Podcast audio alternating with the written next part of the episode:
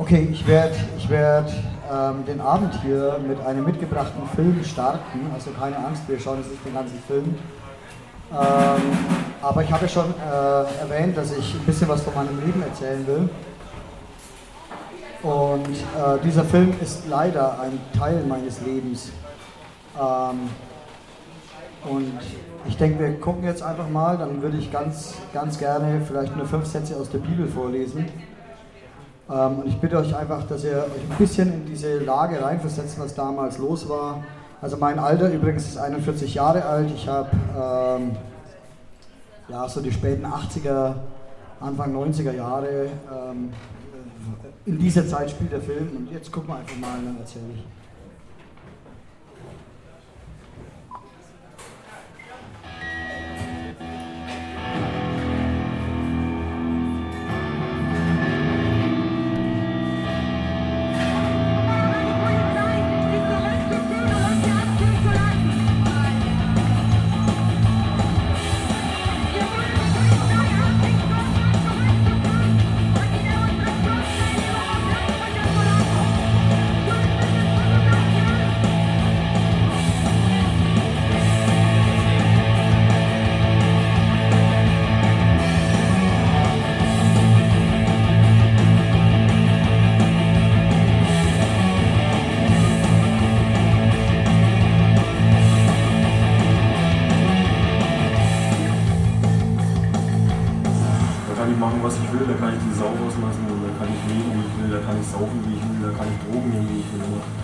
war das Motto einfach vom Punk.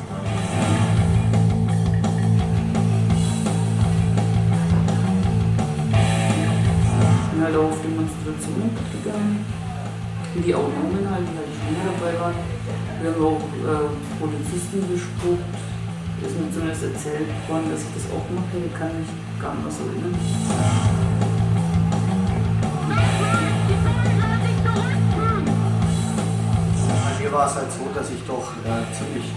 Szene war für mich Demos, also Demonstrationen und Straßenschlachten war für mich immer ein Highlight. Ich glaube, für Leute, für, für den Normalos damals, oder den Spießer, wie wir sie genannt haben, waren Geburtstagsfeiern und was ich, Ostern und so, das waren so tolle Ereignisse, oder dass es sich, wenn man mal ins Freibad geht und für mich waren halt Straßenschlachten meine, meine Freizeit.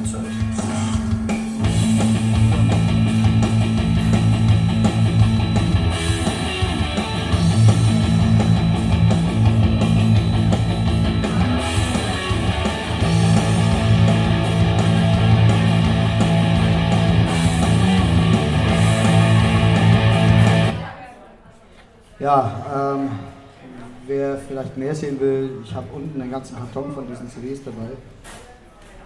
Ähm, ich würde ganz gerne nur, nur fünf Verse aus der Bibel lesen. Also ich bin mir sicher, es sind einige hier, die können vielleicht nichts damit anfangen, die können auch nichts mit Gott anfangen. Und, aber ich glaube, dass ich authentisch genug bin, ähm, dass sich vielleicht der eine oder andere dann auch denkt, vielleicht ist ja doch irgendwas dran. Auch euch hat er auferweckt, die ihr tot wart in euren Vergehungen und Sünden in denen ihr einst wandelte, gemäß dem Zeitlauf dieser Welt, gemäß dem Fürsten der Macht der Luft, des Geistes, der jetzt in den Söhnen des Ungehorsams wirkt. Unter diesen hatten auch wir einst alle unseren Verkehr in den Begierden unseres Fleisches, indem wir den Willen des Fleisches und der Gedanken taten und von Natur aus Kinder des Zorns waren, wie auch die anderen. Gott aber, der reich ist an Barmherzigkeit, hat um seiner vielen Liebe willen womit er uns geliebt hat, auch uns, die wir in den Vergehungen tot waren, mit dem Christus lebendig gemacht. Durch Gnade seid ihr errettet. Das war auch schon ähm, der Teil der Bibel und das erste Wort, also ihr habt auf den Flyern das Wort begnadigt stehen. Und der letzte Vers, den ich vorgelesen habe, heißt, aus Gnade seid ihr errettet. Ja, ich bin mittlerweile, also damals war ich noch ein bisschen dicker, hoffe ich, wo der Film gedreht war. Jetzt bin ich 41, also schon einige Jahre her.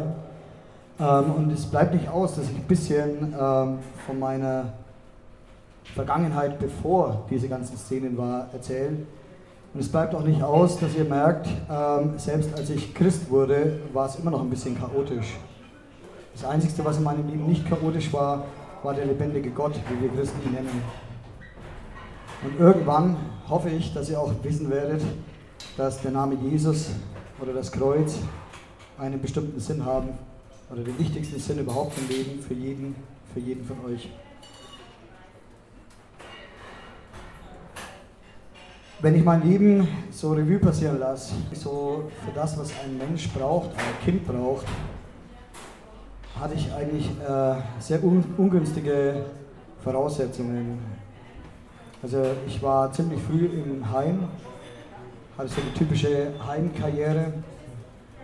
Im Prinzip habe ich dann, ja, also ich habe leibliche Eltern, logisch, ähm, habe Adoptiveltern, die sich wiederum scheiden haben lassen. Ähm, und man könnte das Ganze abkürzen, indem man einfach sagt, ich habe drei Väter, drei Mütter und irgendwie ist keiner für mich da. Und wenn man sich jetzt vorstellt, was ein Kind braucht, wisst ihr, was das ist, was ein Kind braucht? Geborgenheit und Liebe. Und wisst ihr, was Jugendliche brauchen? Geborgenheit und Liebe. Und ähm, wenn ich, diese, wenn ich diese, diese Szenen von früher anschaue, so hart wie es damals war, aber ich glaube, dass ich trotzdem noch ein bisschen bevorteilt war zu dem, was ihr vielleicht jetzt mitmacht. Ich bin davon überzeugt, dass Smartphones und diese ganze Medienwelt genau das entziehen, was ihr alle braucht, Geborgenheit und Liebe. Facebook ist keine wirkliche Familie, ich glaube, da brauchen wir nicht drüber reden und die Freunde und ja. Ähm, das musste ich jetzt ein bisschen dazu sagen. Jedenfalls ein Kind ohne Liebe und ohne Geborgenheit wird sich seine Liebe suchen. Es wird sich auf die Suche nach Liebe machen. Ich weiß nicht, ob sich der ein oder andere auskennt. Ein Kind, das vielleicht keinen Vater hatte, will, vor allem Söhne, wollen diesem Vater immer irgendwie gefallen. Auch wenn er nicht da ist. Und meistens passiert das durch Gewalttaten oder durch irgendwelche Dinge, womit man auffällt, womit man Aufmerksamkeit erregt, womit man Anerkennung findet. Aber die wahre Liebe, die sucht man und sucht man und sucht man. Nicht nur, nicht nur Heimkinder, sondern auch, auch ihr, auch Menschen, die vielleicht in normalen Verhältnissen groß werden. Na gut, ähm, mit drei Jahren kam ich ins Kinderheim. Ähm, ich war ziemlich verwahrlost. Ich hatte einen leiblichen Bruder, eine leibliche Schwester. Wir wurden von an abgenommen. Und dort war ich die ersten Lebensjahre, bis ich irgendwann über einen Radiosender zusammen mit meinem Bruder ausgerufen wurde, dass wir zur Adoption frei wären. Auf diesen Aufruf hat sich auch, also haben sich zwei Pärchen gemeldet, ähm, die letztendlich, ähm, eins davon hat er mich genommen, das andere meinen Bruder, meine Schwester konnte ich mich nicht mehr erinnern, wer, wer sie genommen hat. Wir wurden damals getrennt und ich wuchs in einem mir völlig neuen, ja, familiären Verhältnis auf. Also ich kannte das nicht, das war mir fremd. Ich habe schon im Heim frühzeitig gelernt, ähm, dass ich mir meine Dinge nehme, die ich brauche und die Dinge, die ich für wichtig erachte, auch verteidige. Aber mit Familie konnte ich so nichts anfangen. Und so blieb sich aus, dass ich irgendwann natürlich immer wieder äh, so, ein, so, ein, kleiner Stein des Anstoßes war in dieser Familie, weil ein bestimmtes Ding hat eben, hat eben gefehlt, Entschuldigung, und das ist einfach die Genetik. Also ich war einfach anders, grundauf anders, als meine Eltern das wollten. Und es gibt Genetik und vielleicht auch das Erlernte. Ich war in der Schule oder auch schon im Kindergarten ziemlich auffällig. Immer wieder so ein kleiner Revoluzer, konnte die Regel nicht einhalten, konnte sie nicht akzeptieren. Aber im Nachhinein glaube ich, dass da nicht großartig Absicht dahinter gesteckt hat. Ich glaube, ich habe einfach so vieles nicht verstanden, ähm, was vielleicht für die Erwachsenenwelt Normalität ist.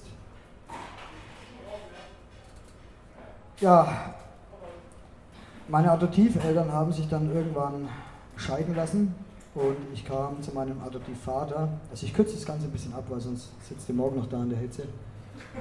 Ähm, und mein Adoptivvater war ein ziemlich jähzorniger Mensch. Und genau bei diesem bin ich geblieben. Also er hat vor körperlicher Gewalt auch nicht Halt gemacht.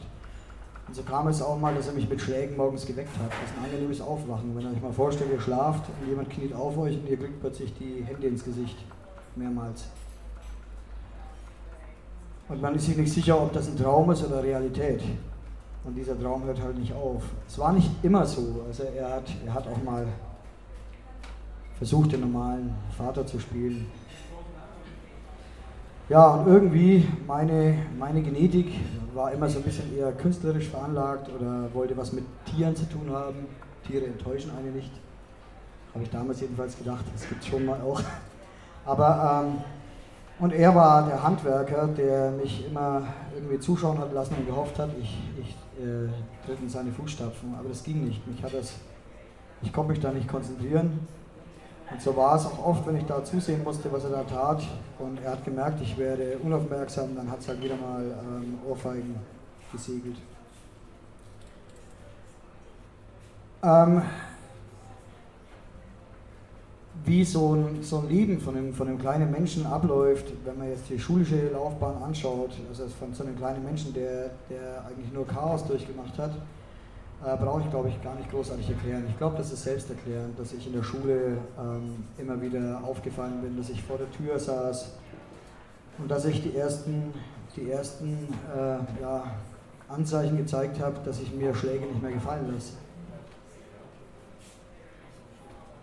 Und da ich ja irgendjemanden imponieren wollte, wie ich am Anfang schon erwähnt habe, jemanden, den es so nicht gab, habe ich dann irgendwann angefangen, mir auch größere Leute zu suchen und, und habe mir so eine Art Ehrenkodex äh, ausgemalt.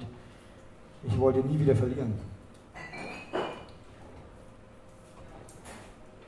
Ja, und irgendwann mal, als mein, mein Adoptivvater eine neue Frau kennengelernt hat, hat äh, die dann auch zwei Kinder mit in diese Beziehung rein, gebracht hat, äh, war für mich so die, die, die schlimmste Zeit erreicht in dieser familiären Situation. Die beiden Kinder waren natürlich Vorzeigekinder, ähm, astrein in der Schule, super Noten. Ähm, die, die Oma und Opa quasi von den Kindern, die haben eindeutig die beiden bevorzugt und ich war immer so, ja, man kann schon sagen, das schwarze Schaf der Familie. Und egal wie sehr ich mir Mühe, Mühe gegeben habe. Also ich bin immer irgendwie, irgendwie von Fettnäpfchen zu Fettnäpfchen. Und es hat nicht funktioniert. Ja, und dann habe ich mir als meine Adoptiv oder, oder, oder mein, mein Adoptivvater und seine Freundin, als die beiden zusammen wegfuhren, habe ich mir das Geldkonto geschnappt, wo meine Ersparnisse drauf waren. Ich habe so ein selbstverwaltetes Sparbuch gehabt, wo man als Kind mit so einem Passwort äh, äh, selber abheben darf, also Taschengeldbeträge, mit denen bin ich dann erstmal weg und habe erstmal versucht, mir so eine kleine Freiheit, in, äh, so, ein, so, ein, Freiheitsgefühl äh, äh, zu erfüllen. Ohne nachzudenken, dass, die, dass irgendwann ja mein, mein äh, Adoptivvater wieder zurückkommt. Und als er zurückkam, war die erste Frage tatsächlich gleich, wo ist das Sparbuch, als ob er das gewusst hätte. Also normalerweise hat er mich nie nach diesem Buch gefragt. Und ich habe ihn dann gestehen müssen, dass ich mir das Buch ähm, ja, geklaut habe, mein eigenes Buch, und dass ich das ganze Geld ausgegeben habe. Die ganzen Ersparnisse für mich waren quasi dahin. Daraufhin wollte er wieder äh, mit dem Schlagen anfangen und das war dann das erste Mal, wo ich mich ihm gegenüber gestellt habe. Und ich habe dann gesagt, er kann mich totschlagen, aber ich werde gehen. Und er hat, glaube ich, auch ziemlich, ziemlich schnell bemerkt, dass, dass seine, seine Drohungen, seine körperliche Gewalt jetzt ein Ende hat. Wie durch ein Wunder hat er mich nicht angelangt und ich konnte an ihm vorbeigehen und bin in meine scheinbare Freiheit. So war es, dass ich dann mit äh, 16, 16 Jahre, ungefähr 16, Anfang 17, plötzlich obdachlos war. Aber mir war das egal. Ich habe ähm, schon vorher ein paar Bekannte gehabt, die in der Panga-Szene gelebt haben. Jetzt ähm, Panga-Szene wird es in Magdeburg auch noch geben, oder? Oder sind sie alle tot jetzt? okay. Panga are dead, ne? Ähm, für uns hatte damals Punk eine große Bedeutung. Also wenn ich jetzt schaue, also es sind ja ganz viele, viele Leute jetzt tätowiert, also man fällt nicht mehr auf. Die, die, die meisten denken wahrscheinlich, ich bin Fußballer. ähm, aber damals war das so, dass, dass wenn wir auf die Straßen gegangen sind, abgemagert mit Nieten und tätowiert, vielleicht ein paar Hunde dabei, dann hatten die Leute Respekt vor uns. Und dieses Gefühl habe ich damals genossen. Im Gegensatz zu dem, was viele denken, ist der, der, der grundnormale Punk, das klingt total abgefahren jetzt, äh, nicht, nicht der, der gewaltliebende Mensch.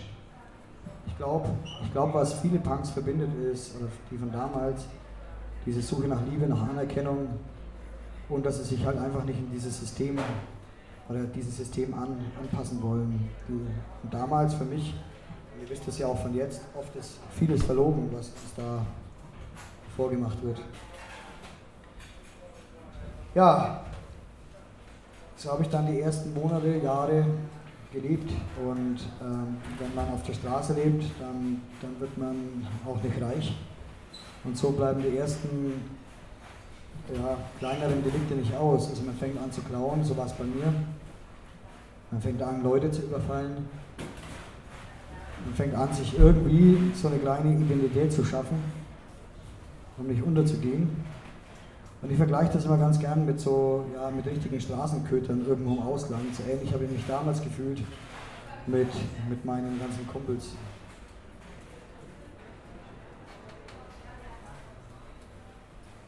Die erste, die erste Sache, die vielleicht so ein Leben prägt, ist oft der Alkohol.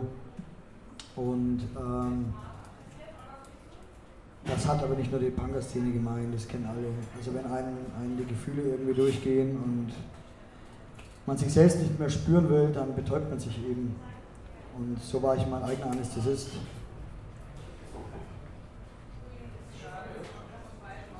Und Alkohol enthemmt. Am Anfang macht das Ganze Spaß, aber irgendwann wird es so heftig, dass man da nicht mehr rauskommt. Jetzt sage ich so einen Satz, den ich dann später auch aufschlüsseln werde. Also ich habe ich hab wahrscheinlich, wahrscheinlich so viele Menschen sterben sehen ähm, und so viel Gewalt gesehen. Ähm, ich glaube, das kann sich so niemand vorstellen, außer vielleicht, dass jemand im Krieg war. Ich weiß nicht, ob jemand irgendwo hier im Krieg war.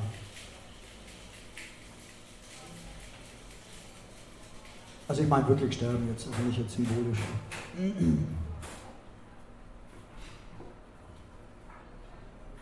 irgendwann, irgendwann hat, hat mir mal ein Mensch plötzlich, plötzlich ein kleines Heftchen geschenkt und hat gesagt, ob ich an den lebendigen Gott glaube. Und das in dieser Zeit, in dieser Phase, in der ich wie so ein ja, Straßenköder umhergehört bin, das war komisch für mich, dass überhaupt jemand mit mir geredet hat. Und ich habe gedacht, oh war ja super gemacht, Gerd, jetzt ist eine Sekte auch noch da. Ich habe ich hab mir das Heftchen genommen ähm, und er hat mir dann nur noch zugesteckt, also verbal, schmeißt das nie weg, egal was passiert. Ich habe das dann einfach so eingesteckt, habe das so stehen lassen und bin meine Wege gegangen. Ich habe mich weiterhin betäubt und irgendwann kamen auch die ersten Drogen dazu. Und ähm, ja, immer wieder andere Beziehungen. Also ich, ich war kein beziehungsstetiger Mensch. Also ich war so, so immer suchend. Und hatte ich mal eine Freundin, dann, dann konnte die mit meinem Chaos im Kopf nichts anfangen. Weil ich ja selbst, wenn jemand der Boden unter den Füßen fehlt, dann schwebt man, dann kann man keine Stabilität bieten, das, was, was man vielleicht in einer Beziehung sucht.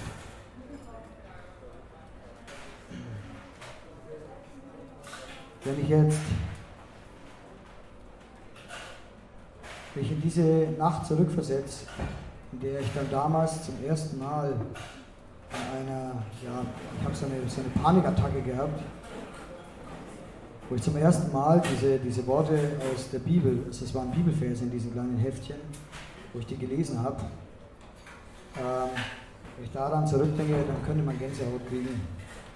Die ersten zwei Sätze haben so gepasst. Eine hat mich auf meine Angst angesprochen und der zweite Vers, den werde ich jetzt zitieren, ist einer der bekanntesten Verse, also den kennen auch viele, viele Leute, die nicht an Gott glauben, wo Jesus sagt, ich bin der Weg, die Wahrheit und das Leben, niemand kommt zum Vater denn durch mich. Und ob mir das jetzt jemand glaubt oder nicht, also im Prinzip kann mir das egal sein, ist mir aber nicht egal. Oder wenn man mich jetzt an eine Maschine anschließen könnte, wo man am Bildschirm sieht, spricht er die Wahrheit oder lügt er, ihr würdet alles sehen, ich, ich rede die Wahrheit. Ich habe, ohne dass mir ein Mensch erklärt hat, habe ich diese, diesen Vers erkennen dürfen. Ich habe plötzlich, plötzlich erfahren oder plötzlich, plötzlich diese Gedanken in die richtige Bahn gehabt. Wenn Jesus sagt, ich bin der Weg, dann muss er ein Weg sein. Wenn er sagt, ich bin die Wahrheit, dann muss das diese langgesuchte Wahrheit sein. Wenn er sagt, ich bin das Leben, dann hat es bestimmt nichts mit Irdischen zu tun, sondern mit vielleicht diesem ewigen Leben, von dem ich ab und an mal gehört habe. Und der Satz, wo mir der eine Christ noch zugesagt hat, war der lebendige Gott. Oder dieser Ausspruch, den habe ich in dieser Nacht so erfahren, wie ihr es nicht vorstellen könnt. Ich habe erst Angst bekommen, weil wenn Gott lebt, dann weiß Gott, was ich tue. Und wenn nur, nur eine Seite der Bibel wahr ist, dann habe ich mir so ausgemalt, dann habe ich keine guten Karten.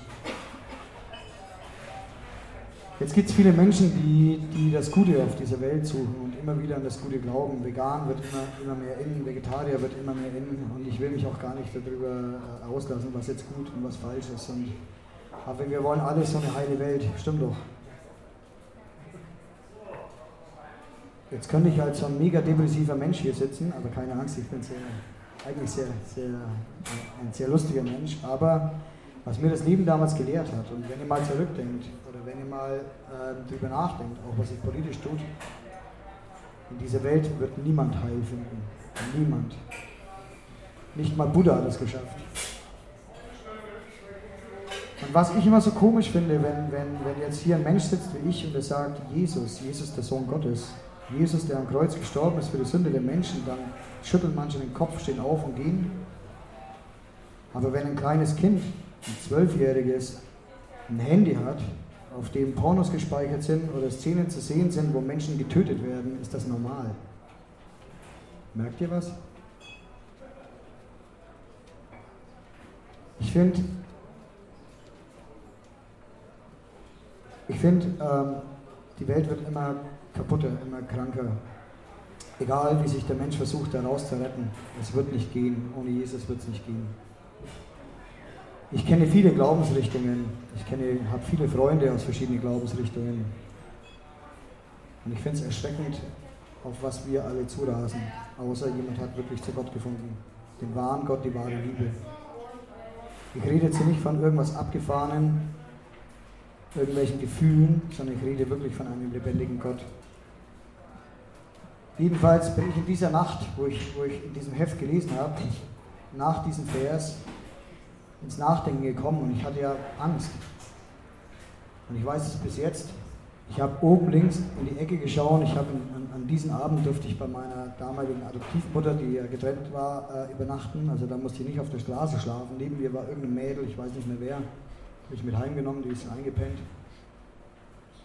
Und habe nach oben links in die Decke gestarrt und habe erstmal Jesus angezweifelt.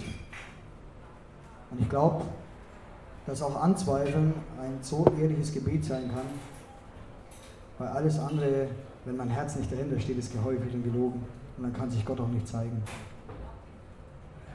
Und ich habe oben links in die Ecke äh, äh, äh, geschaut und habe hab gesagt, Jesus, wenn es dich gibt, und ein zweites Mal habe ich gesagt, wenn es dich wirklich gibt, dann bitte ich dich, komm in mein Leben. Und Gott weiß es, dass es stimmt, was ich jetzt sage. Und in mir kam eine Liebe hoch, die könnte, das kann man nicht beschreiben. In dem Moment wusste ich irgendwie, dass das die Wahrheit ist. Aber ich war so verkorkst und so böse, dass ich versucht habe, genau nach dieser Erfahrung ganz schnell an irgendwas Böses zu denken. Musst du mal vorstellen. Aber so schnell wie es mir eingefallen ist, ist es wirklich wie so Wasser im Sand versickert. Und ich konnte mich eigentlich nur noch freuen. Und ich hätte am liebsten die, das Mädel neben mir aufgeweckt und hätte gesagt, Jesus lebt, aber ihr alle wisst, was die wahrscheinlich gemacht hätte. 112. Jetzt ist er durchgeknallt. Und so habe ich das erstmal für mich behalten, aber ich habe ein Grinsen im Gesicht gehabt. Das werde ich wahrscheinlich nicht mehr hinkriegen. Jedenfalls, die Bibel spricht hier jetzt von Bekehrung, von einem neuen Leben. Mein steinernes Herz, das hier in dem Film zu sehen war, diese Einstellung, war plötzlich ein fleischernes. Und plötzlich hatte ich, hatte ich Augen, die, die so viel gesehen haben, obwohl sie viel gesehen haben, waren sie damals blind. Und plötzlich das, was sie gesehen haben, das war wie so, wie wenn ein Blinder plötzlich sehen kann. Ich habe gesehen, was auf dieser Welt abläuft. Ich habe gesehen, wie sich Freunde betrügen, belügen gegenseitig. Auch wenn sie sich sagen, ich habe dich lieb, ich habe dich gern, du kannst dich immer auf mich verlassen. Ich habe die Verlorenheit der Menschen gesehen. in ihren Augen, in ihren Herzen, obwohl ich die Herzen natürlich nicht visuell sehen konnte. Ich glaube, das kann nur jemand gleich äh, äh, empfinden, der das auch erlebt hat.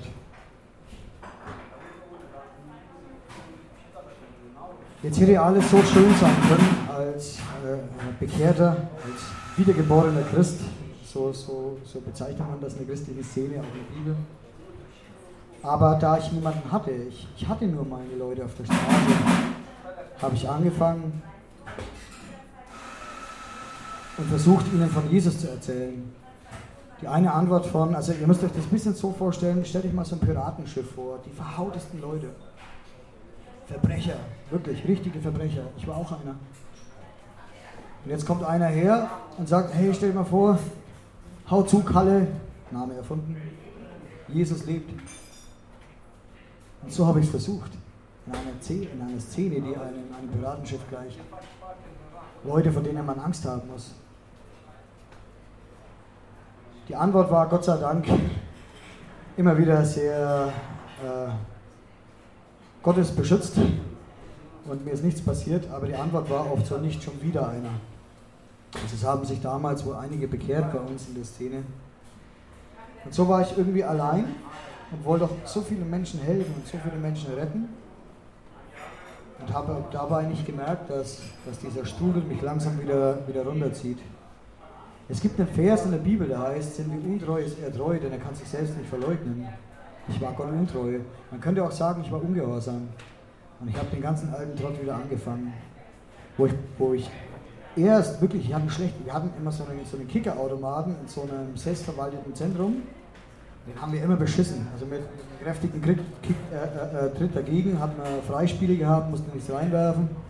Und ich hatte nach meiner Bekehrung ein schlechtes Gefühl, das zu machen. Ich habe auch den Leuten gesagt, hey, das ist nicht gut, müsst ihr mal vorstellen, so einen fremden Menschen, der gewohnt war, jahrelang das Ding einzutreten, kommt das nicht her und sagt, das ist nicht gut, Gott will das nicht. Aber irgendwann habe ich auch wieder gegen diesen Kasten getreten und man stumpft wieder ab, auch als Christ. Also ihr merkt schon, ich bin nicht so der, der sagt, ich habe mich bekehrt und alles war gut. Gott lässt zu, weil Gott lebt. Und Gott will keine Roboter oder Maschinen, Gott will authentische Menschen. Und so bin ich wieder, wieder der kleine Punk geworden, aber mit, mit Jesus in seinem Herzen. Das müsst ihr euch vorstellen, ich habe Jesus, Jesus mitgenommen zu Raubüberfällen. Ich habe Jesus mitgenommen, wo, wo Menschen ein Messer in den Rücken gesteckt wurde. Irgendwie hat mir das ja leid getan. Ich habe auch gebetet, heimlich. Aber ich wurde zu feige zu bekennen, dass ich an Jesus Christus glaube. Und jetzt könnte man denken, boah, was für ein Abschaum der Typ. Aber nochmal, Gott lässt zu. Und wie ich als, als Kind ungehorsam war, war ich eben als Christ ungehorsam meinem Vater. Und ich hatte ja jetzt plötzlich einen Vater. Und ich wusste auch, der liebt mich. Er ist die wahre Liebe. Ich bin der Weg, die Wahrheit und das Leben, sagt Jesus. Man könnte auch sagen, die Liebe. Und so wurde es fast schon schlimmer als vorher. Ich habe keinen Halt mehr gehabt. Und irgendwie hat Gott alles zugelassen. Bis ich eines Tages per Belohnung gesucht wurde. Also Geldbelohnung, die Zeitungen haben äh, von mir geschrieben, sie hatten kein Gesicht, sie hatten grobe Beschreibungen. Kopfgeld wurde ausgesetzt. Also Belohnungen in den Zeitungen. Und dann hat mich meine damalige Freundin, mit der ich zusammen war, hat das Geld doch gelockt. Und die hat Gott sei Dank die Polizei gerufen. Und mit einer großen Haftung war irgendwie endlich alles vorbei. Ihr könnt euch nicht vorstellen, was ich damals gefühlt, gefühlt habe. Ich habe, mein Leben war so verkorkst und so chaotisch, auch als Christ. Das musste sich erst langsam sortieren. Dass ich gehofft habe, hoffentlich schießen sie mir in den Kopf und alles ist vorbei. Mein ganzes Leben war so selbstzerstörerisch plötzlich. Ich hatte keine Angst mehr vom, vom Sterben. Ich habe immer nur gehofft, wisst ihr, wie gefährlich das ist, wenn ein Mensch so ist? Sollen sie doch schießen, hoffentlich ist es vorbei. Du, du tust alles auf eine Karte setzen.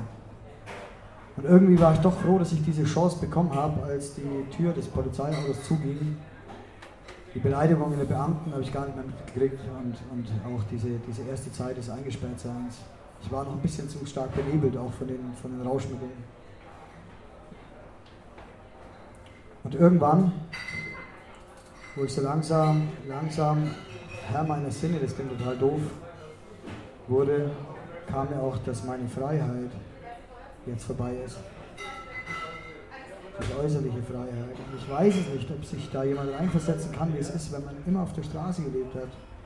Das ist wie so ein wildes Tier. Kennt ihr, kennt ihr so Bauernhofkatzen, die man einfängt und versucht, in der Wohnung zu halten? Ich kann es nicht anders beschreiben, aber ähnlich ging es mir. Und plötzlich waren da Gitter, eine, eine, eine Stahltür und Menschen, die das ganz gut bewachen, wenn man da raus will. Ich bin fast durchgedreht da drin. Ich bin gegen die Wände, ich habe gegen die Wände äh, mit Ritzerei, also tiefe Ritzerei, Wunden zuzufügen, dass ich irgendwie da rauskomme. Aber ich war eingesperrt.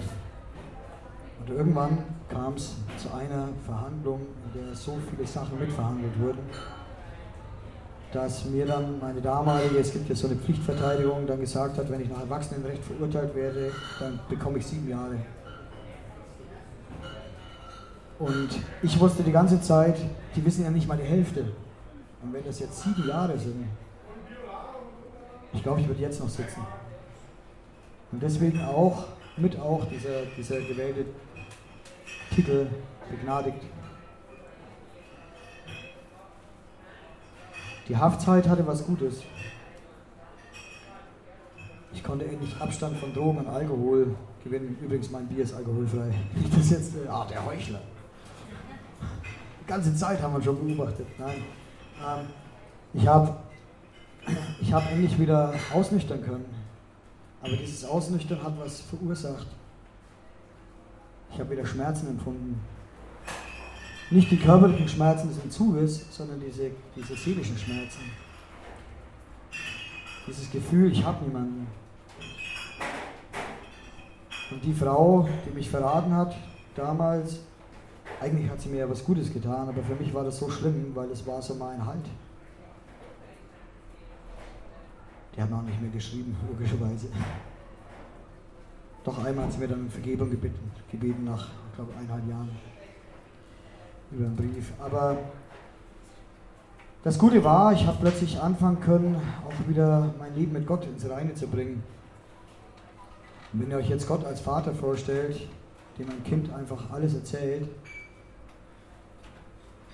und vielleicht habt ihr sowas schon erlebt, wenn ihr was ausgefressen habt und seid zu euren Eltern, zu eurem Vater und habt gesagt, hey, ich muss, ich muss da was erzählen. Es fällt nicht leicht. Aber es tut gut, wenn man es dann doch getan hat. Und es tut noch mehr gut, wenn man merkt, der Papa, er ist zwar traurig, aber er vergibt.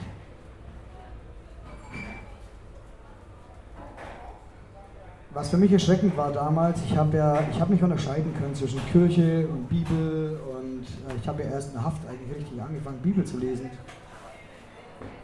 Ähm, ich habe in dieser Verzweiflung damals auch ein Gespräch mit einem Pfarrer gesucht, ähm, man musste damals so Bittrapporte stellen, das vom, vom Gefängnisdirektor unterschrieben werden musste.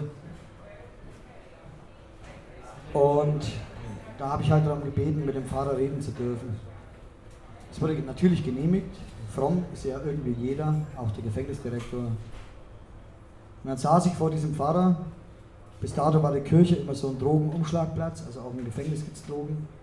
Oder für irgendwelchen Handel, Tabak und so weiter, Zitronentee, Kaffee. Aber ich wollte ein ehrliches Gespräch und nicht, nicht diese, diesen Umschlagplatz und habe ihm erzählt, Herr Pfarrer, stellen Sie sich vor, ich bin Christ. Dann kam er, das ist gut. Mein Sohn hätte noch gefehlt. Und ich habe gesagt, ich glaube an den lebendigen Gott. Und dann habe ich gemerkt, wie er seinen Kopf ein bisschen verdreht und wo ich gesagt habe, ich habe Jesus in meinem Herzen. Dann hat er mich für wahnsinnig gehalten. Und ich habe gemerkt, dass ich dass wir irgendwie in Parallelwelten leben. Ich habe immer gedacht, wenn jemand in die Kirche geht, wenn jemand Pfarrer ist, dann glaubt auch der an Gott. Das muss nicht zwingend sein, habe ich erfahren. Weil für mich hat dieser Mensch nicht an Gott geglaubt und hat überhaupt nicht verstanden, um was es geht.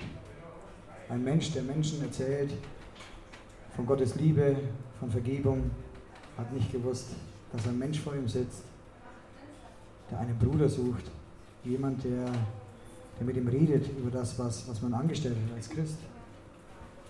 Und ich konnte mich diesem Mann nicht öffnen. Jetzt frage ich euch mal ganz kurz nur, also ihr müsst jetzt nicht alle Ja oder Nein sagen, ähm, aber jetzt habt ihr doch so viel Chaos gehört. Glaubt ihr, ich habe es geschafft?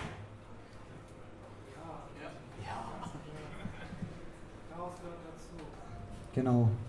Chaos und sich das Bein anschlagen, zu stolpern gehört, gehört zum Leben dazu, bei einem kleinen Kind. Selbst wenn es den Papa liebt und selbst wenn es vom Papa geliebt wird, wird dieses kleine Kind, wenn es das Laufen lernen soll, immer wieder hinfallen, sich den Kopf anstoßen, blutige Knie haben, enttäuscht sein vom Leben. Und genauso hat Gott das bei mir zugelassen.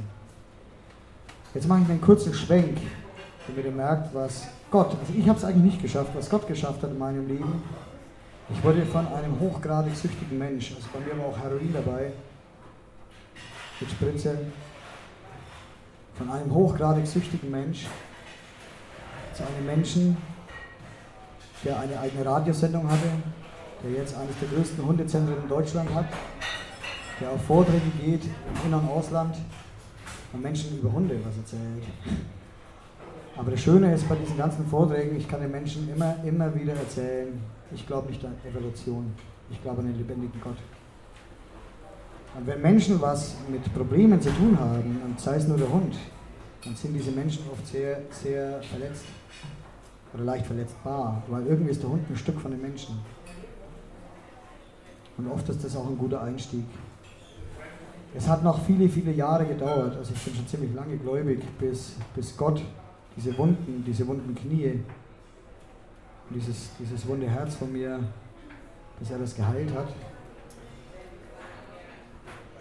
Und ich bin Gott so dankbar, dass ich das jetzt im Nachhinein erleben durfte. Und ich verdamme niemanden, der, der also mit mir da an der, an der vordersten Front war. Weil ich eben die Sünde dieser Menschheit kenne. Und ich weiß, dass das Menschen im Prinzip nicht freiwillig tun. Auch wenn man einen Willen hat. Aber es gibt auch das Böse hier. Wie gesagt, die Welt liegt im Argen. Wer das Gute in der Welt sucht, der läuft schon mal viel.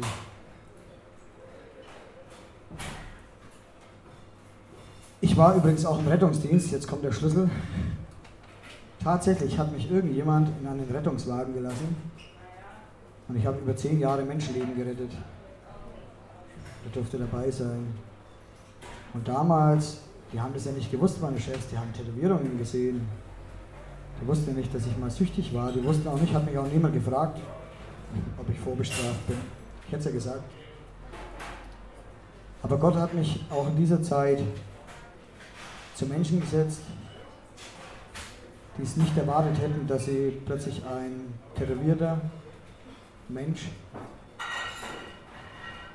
dass plötzlich ein tätowierter Mensch vor ihnen sitzt, der kapiert, warum sie sich vielleicht das Leben nehmen wollten der kapiert, was es heißt, wenn ein Mensch stirbt durch ein Gewaltdelikt.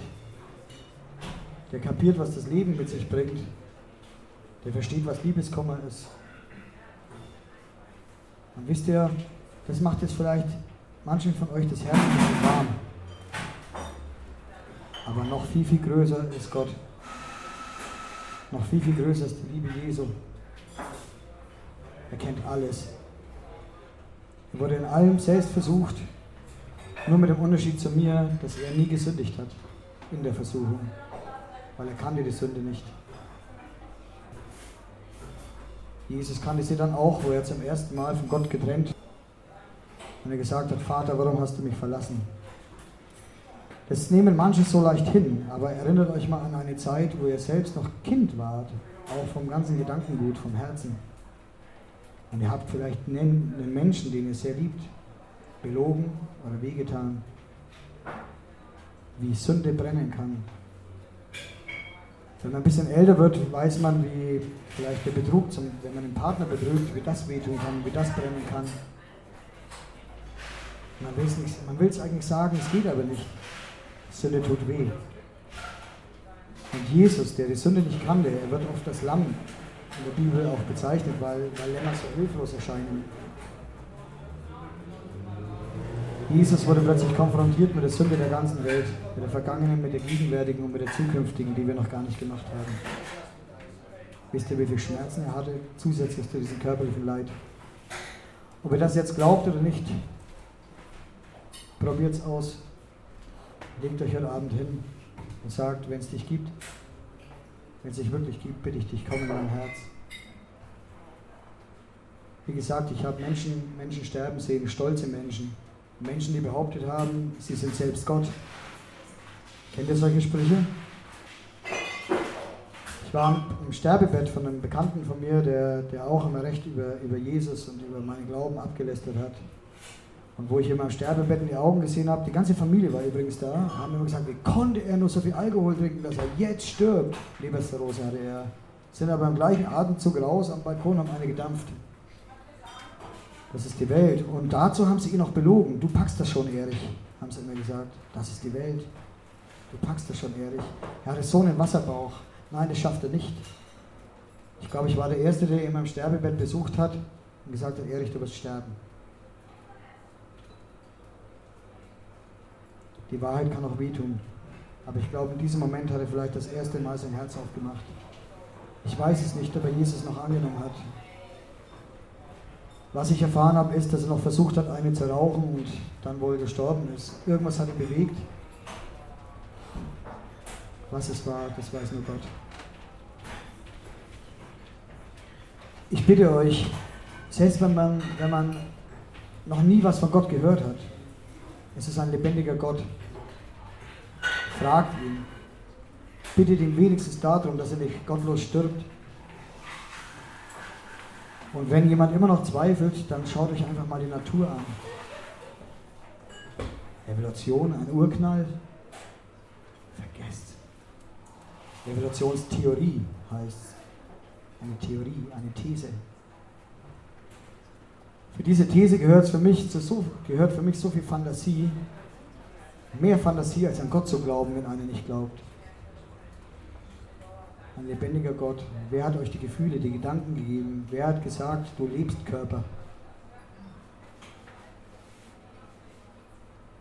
Wer hat gesagt, wie der Embryo wachsen soll, in welche Richtung sich das Ganze bewegen soll? Wer hat dem Baum gesagt, wann er, wann er seinen Samen verlieren soll, wann er die Blätter abwerfen soll? Das macht alles so viel Sinn. Bitte denkt wenigstens darüber nach. Und irgendwann kommt ihr an einen Punkt, wo ihr erkennt, manches kann man nicht erklären. Und der Punkt, wenn gekommen ist, da fängt Gott an. Ich wäre eigentlich am Ende. Ich danke euch fürs Zuhören. Ich habe tatsächlich abgekürzt. Ähm, ich hoffe, dass diese Botschaft rüberkam. Und ich bin Gott so dankbar. Ich bin Jesus so dankbar, dass er mich, dass er mich kleinen Sünder gesehen hat. Ich hätte nie gedacht, nie gedacht, dass jemand so viel Liebe für mich empfindet, dass er für mich oder bereit ist, für mich zu sterben. Jesus war bereit, für mich zu sterben. Vor 2000 Jahren wusste er schon, dass irgendwann mal ein Gerd Schuster hier sitzt. Und er wusste auch, dass du hier sitzt, du, du, du, du, ihr alle. Er kennt auch von jedem das Ende und auch von jedem den Anfang. Ich bitte euch einfach, es gibt so einen Buchtitel von einem Buch, das heißt, wer denkt, muss glauben. Ich glaube, ihr seid alle intelligent. Denkt und babbelt nichts nach. Nicht so voreilig ein Like setzen für Dinge, die überhaupt nicht hinterfragt sind. Oder ein gefällt mir nicht mehr. Sammelt die Erfahrung selbst, hört auf, hört auf in diesem Strudel andere noch mit reinzuziehen oder diese, dieser Menschenmasse hinterherzulaufen. Seid vielleicht einmal in eurem Leben Revoluzer und geht vielleicht mal die Richtung Gottes und nicht die Richtung ins Verderben. Danke.